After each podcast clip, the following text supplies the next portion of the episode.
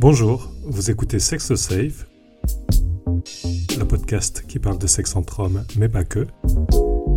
Je suis Xavier Hérault, journaliste, et je vous souhaite la bienvenue dans ce nouvel épisode.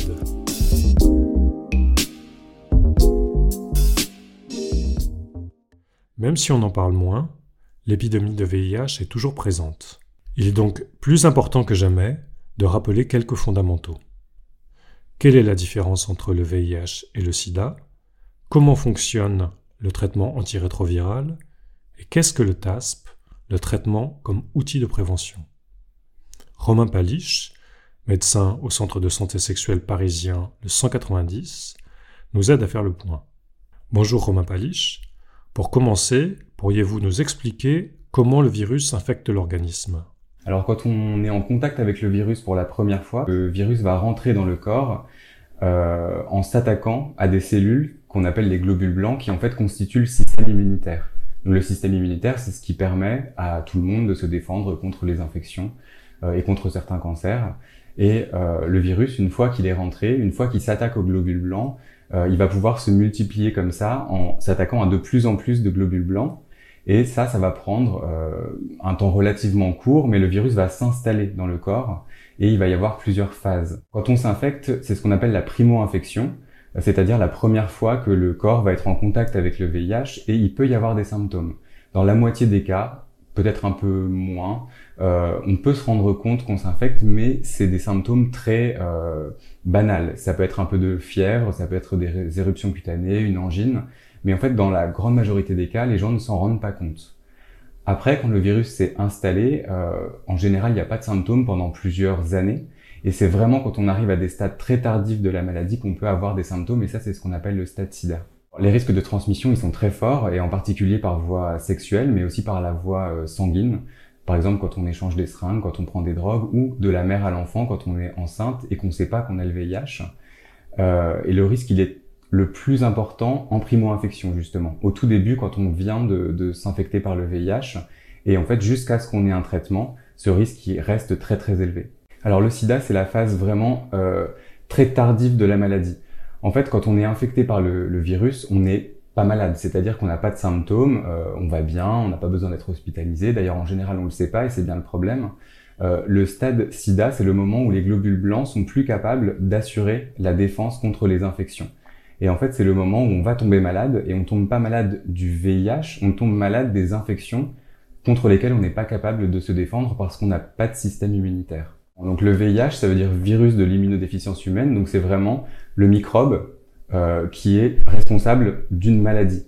SIDA, c'est la maladie liée au virus, mais encore une fois, vraiment quand on atteint des stades très tardifs de la maladie.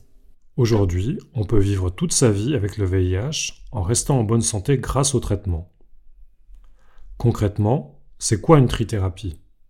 Une trithérapie, c'est des médicaments et en fait c'est l'association de trois médicaments. Tri, ça veut dire trois. Et donc ça veut dire que quand on veut euh, traiter une infection euh, à VIH, on va donner trois médicaments différents pour plus d'efficacité sur le virus. Ça ne veut pas dire qu'on a trois comprimés, ça veut dire qu'on a trois euh, médicaments différents qui agissent en même temps mais qui peuvent être dans le même comprimé. On se rend compte qu'il euh, y a des gens qui ont une maladie parfaitement contrôlée pendant très longtemps et euh, on a aussi des médicaments qui sont beaucoup plus efficaces que ceux qu'on avait au tout début quand on a commencé à avoir des médicaments. Et donc on essaye pour que les gens ne prennent pas trop de médicaments et que le corps soit pas trop exposé aux médicaments, d'alléger les traitements. Soit en donnant des bithérapies par exemple, donc là deux molécules de médicaments au lieu de trois, ou alors en diminuant le nombre de jours de prise, euh, par exemple quatre fois par semaine au lieu de tous les jours. Est-ce qu'on peut prendre une bithérapie pas tous les jours, mais pour le moment on n'a aucune donnée qui nous permette de dire que c'est efficace. Comment agit le traitement? Alors le traitement, il agit euh, sur la possibilité que le virus a de se multiplier pour qu'il se multiplie à l'intérieur des cellules, il y a, il y a beaucoup d'étapes très complexes, mais qui nécessitent euh, l'intervention de, de, molécules qu'on appelle des enzymes. Et en fait, les médicaments, ils vont empêcher le virus de se multiplier en bloquant les enzymes du virus. Et en mettant trois ou deux médicaments différents, on va bloquer différents endroits de la réplication, ce qui nous permet d'être plus efficace. On appelle ça suppression virologique ou charge virale indétectable. Et donc ça, ça veut dire que le traitement, il est efficace. Ça veut dire qu'on donne des médicaments, le virus ne se multiplie pas, ne se réplique pas, et donc quand on fait une prise de sang, on ne retrouve pas cette réplication, donc on a une charge virale indétectable qu'on trouve pas. en fait, le virus, quand il se multiplie, il se multiplie dans les globules blancs, et ces globules blancs, ils sont détruits par le virus. Donc en fait, c'est assez simple. Quand on empêche avec les médicaments le virus de se multiplier, on empêche la destruction des globules blancs, et donc en fait, ça permet au système immunitaire de retrouver euh, ses fonctions d'avant. Et plus on va traiter quelqu'un tôt, euh, plus on va préserver le système immunitaire en fait.